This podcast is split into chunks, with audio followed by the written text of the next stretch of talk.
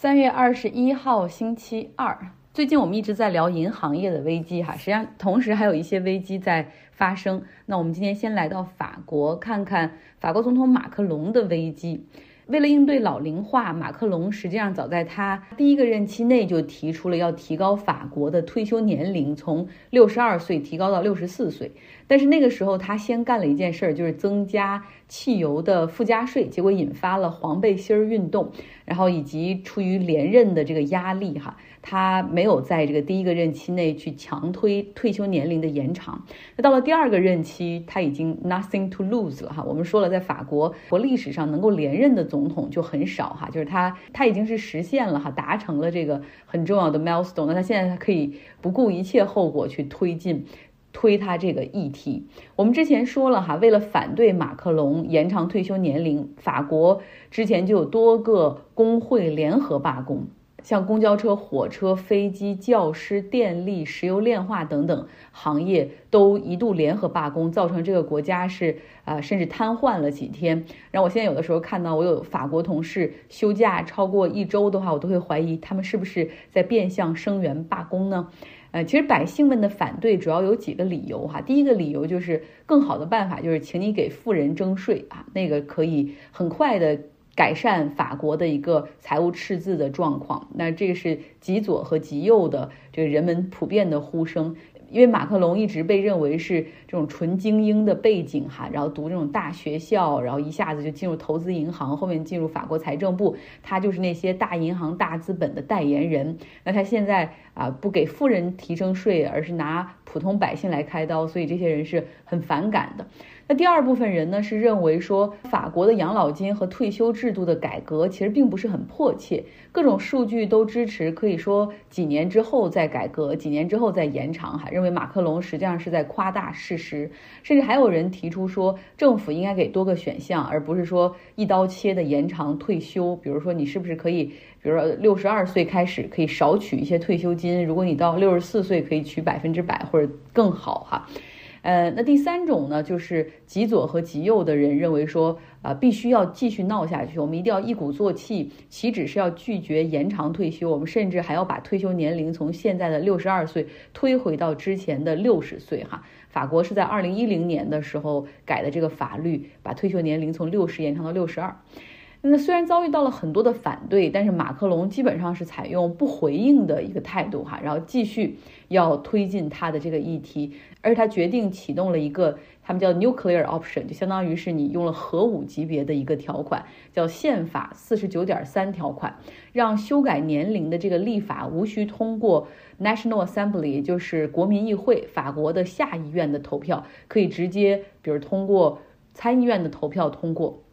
那这样让反对者更加的愤怒哈，认为马克龙是在破坏民主、拒绝民意啊，这简直就是少数人的暴政等等。那很多地方开始各种各样的抗议，像巴黎的抗议者，因为得到了这种垃圾处理工会的支持，他们就把垃圾都倾泻到大街上，而且还会放火烧垃圾，还有的时候像游击队一样，就是打一枪换一个地方。那还有很多抗议者，主要以年轻人为主，他们占领了。国会塞纳河对面的协和广场，然后在那儿高喊马克龙下台。还有几个城市的示威游行和警察发生了冲突。National Assembly 也就是国民议会，在周一的时候发起了两项对马克龙政府的不信任投票。第一轮呢是由独立议员们发起。那这个是非常悬哈，最终是这二百七十八名议员投票认为不信任马克龙政府啊，其实距离真正的把这个政府赶下台只差九票。第二轮的不信任投票是由极右翼的政党啊，这个国民阵线发起的，他们因为讨普遍比较招人烦，所以他们最后只获得了九十四个议员的支持，所以马克龙被认为是逃过一劫，暂时安全。啊，不过你可以从这些投票中看到，在国民议会，然后啊，包括街头的这种抗议中，也可以看到民意哈，他们对于反对退休年龄的延长，在法国的呼声有多高。其实这个不信任投票，这 no confidence 这个 motion 哈，这个动议实际上是呃国民议会可以反对马克龙延长退休年龄的一个最后的办法。法国呢是半总统制，所以他们的立法是要通过议会才能生效。那目前法国的议会它有上议院和下议院，下议院就是 National Assembly 国民议会，大概有五百七十七人；上议院呢是 Senate 哈，大概三百四十八个席位。其实马克龙已经很清楚，他在这个下议院，也就是国民议会中，他拿不到足够多的票数来支持退休年龄延长的法案，所以他就提早动用了四十九点三。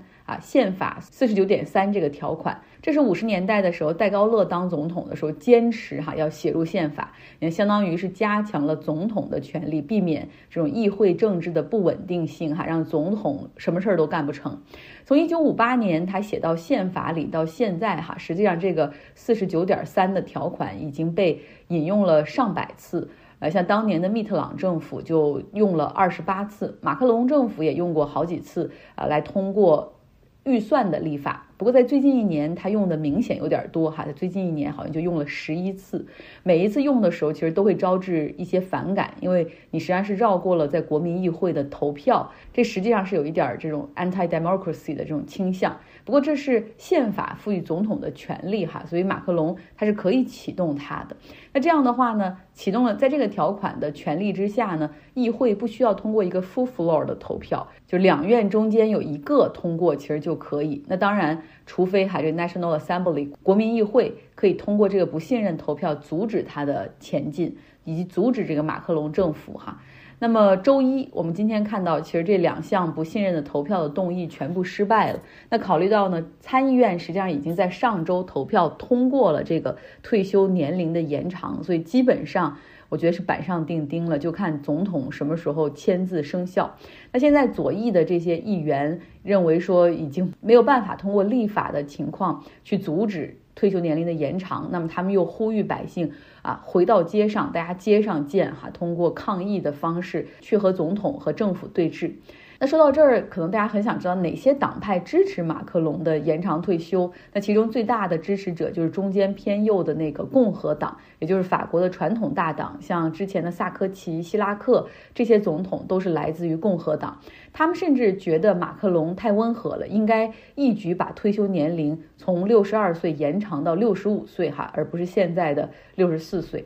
那目前呢，法国的退休年龄是六十二岁，着实在这个欧洲里面算是比较善待劳动人民的哈，这也符合法国的这种传统。嗯，它比欧洲的很多国家都退休的要早得多，像北欧国家。挪威和冰岛退休年龄都是六十七岁，英国、爱尔兰、德国退休年龄是六十六岁左右啊。像葡萄牙、克罗地亚、丹麦、比利时、芬兰、波兰等等，退休年龄都是六十五岁。那整个在欧盟地区平均的退休年龄是六十四岁。那当然，在这个退休机制上，其实也有很多说法，像。挪威哈，虽然六十七岁你可以完全退休，但是从六十二岁之后就可以从退休金账户里取钱了。那还有一些国家是允许，只要你社保有超过三十五年的贡献，就可以申请提前来领取退休金。那因为现在老龄化的压力确实比较大，那你要么就是。像中国一样哈，就是你提高出生率，但这个看起来是很难。要么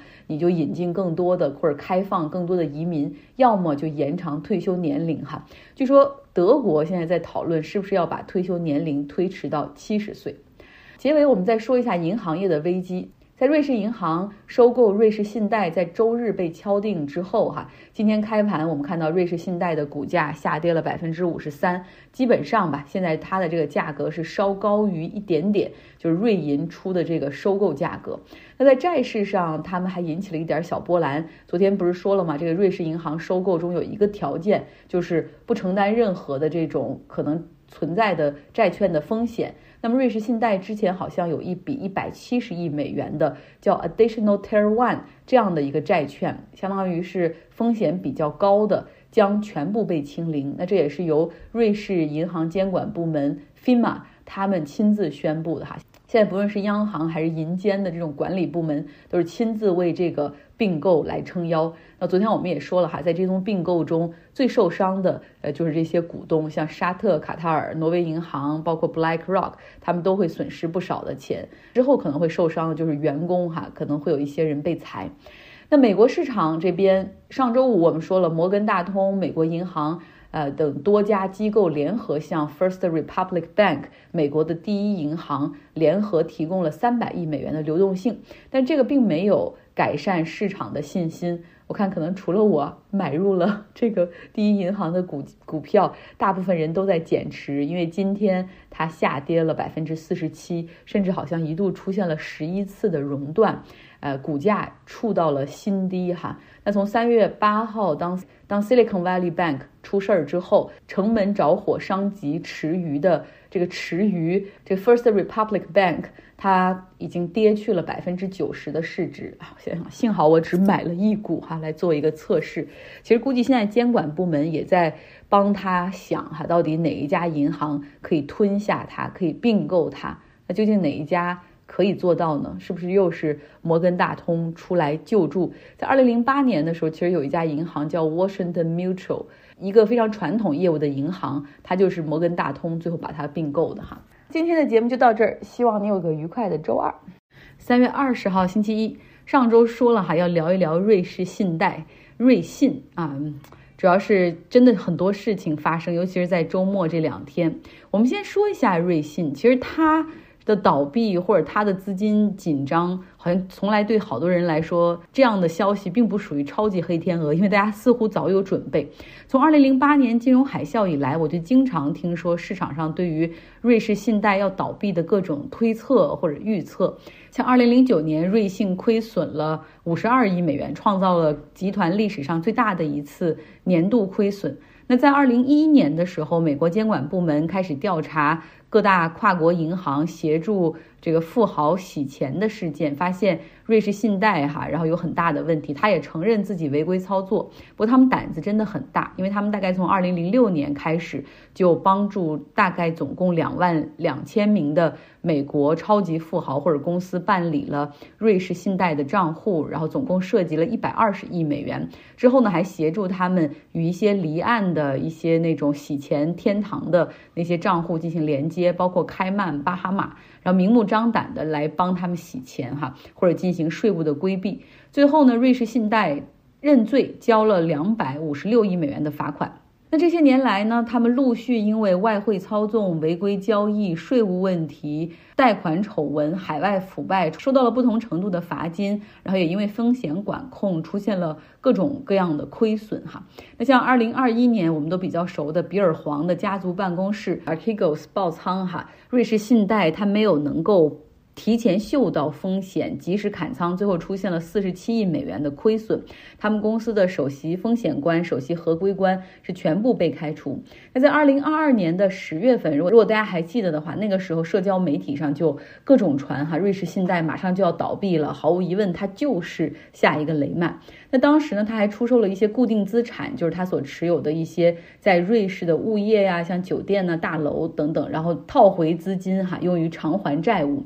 那那个时候呢，这个瑞士信贷它的第一大股东沙特国家银行对于这个公司还是有很强的信心，说表示愿意继续注资哈。那股东们的信心当时是平复了市场的一个担忧，不过。其实受到了那个消息的影响，还是有很多的客户选择把钱转走哈。据说仅在去年第四季度左右，就大概有一千多亿美元的资金从瑞士信贷流走。那所以到今年二月份，我们看到他们公布上一财年的财报的时候，就发现全年是有六十五亿美元的亏损，这简直就是金融危机之后的最大一次。亏损哈，然后还给出了一个非常不乐观的预计，就是说公司大概要到二零二四年的时候才有可能重新的盈利。那瑞士信贷它这次又向股东发去了邀约，哈，说希望能够得到注资。结果在三月十五号的时候，瑞士信贷的最大股东沙特国家银行啊，他就说了，哈，说我们不可能，absolutely no，啊，就是非常肯定的说不可能，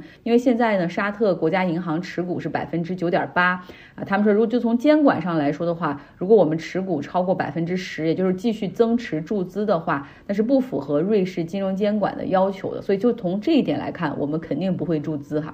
虽然说的是很婉转，是以监管的理由拒绝注资，但是还是哈让投资者觉得完了，瑞士信贷这艘船必定要沉哈，于是四散而逃。在上一周我们也看到它的股价简直就是不停的跳水，不停的跳水。好，大家也看到那个笑话，说瑞士信贷就是瑞信的钱还不如在股票市场粉单市场的那个瑞幸咖啡的市值大。那瑞士信贷呢是瑞士的第二大金融机构。呃，它有一百六十六年的历史，最早呢是以瑞士铁路系统为依托，帮助来进行发债放贷啊，然后来支持基础设施建设而而兴起的银行。那现在它的主要投资人大部分都是外国投资人，像沙特国家银行啊，什么 BlackRock，还有像这个卡塔尔投资局啊、挪威银行以及沙特的另外一个金融集团等等。看到这些投资人不愿意出手相救，那怎么办？瑞士央行果断出手哈，因为这毕竟是第二大的。他们知道这是 too big to fail，绝对大到不能倒。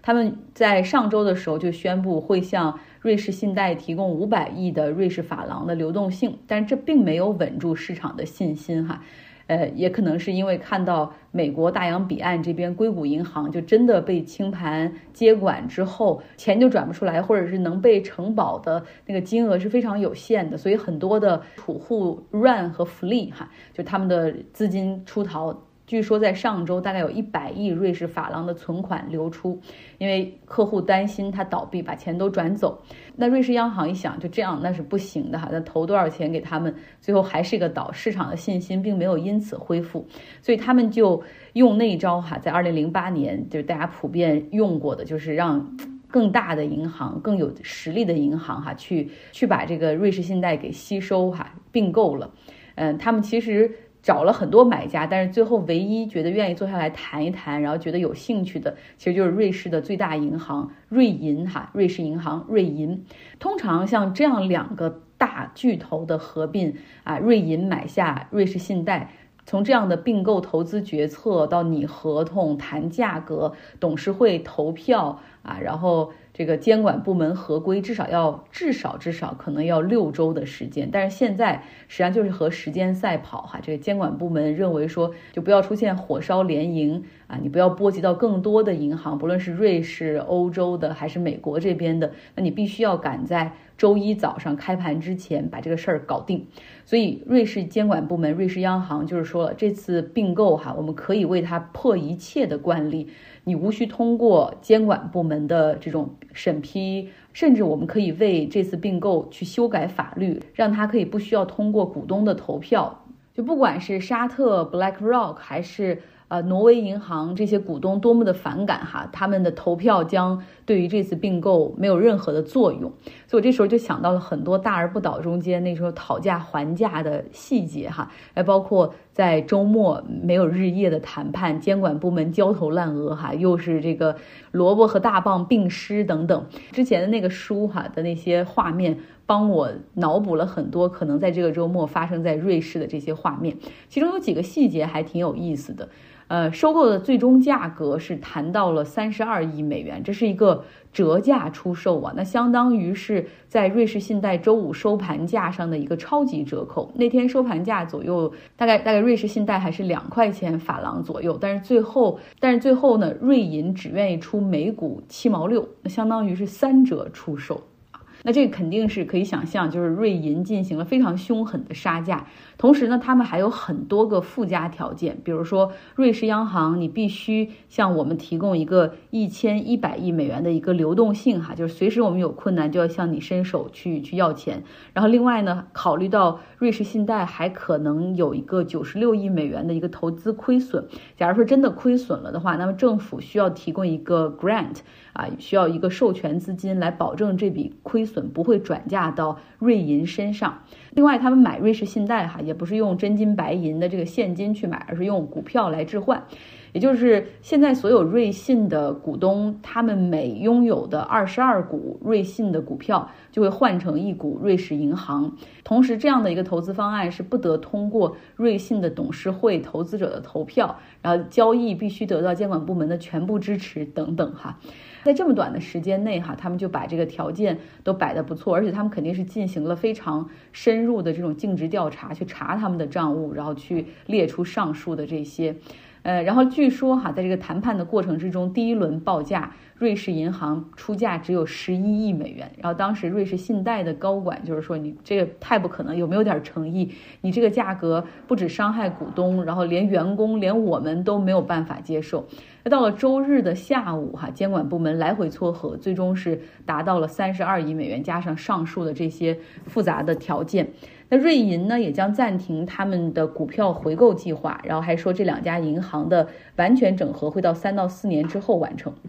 那么现在看来呢，投资者的损失是板上钉钉了。那员工哈，想必也非常的焦虑，就自己的前途到底怎么样，会不会被裁？自己的部门还在吗？未来，哎，像尤其是他们的投资业务部门的人哈，之前呢，瑞士信贷实际上早早的就把他们的 investment bank 就投资银行的这个部分独立出来。那家公司是一个独立的公司，叫。叫 Credit Suisse First Boston，就是他们买下美国第一波士顿之后，哈，把这个投资银行的业务后来注入到这个里面去。这个投资银行基本上是位于纽约啊，独立运作，非常专注于投资、并购、撮合交易以及一些自营部门的交易等等。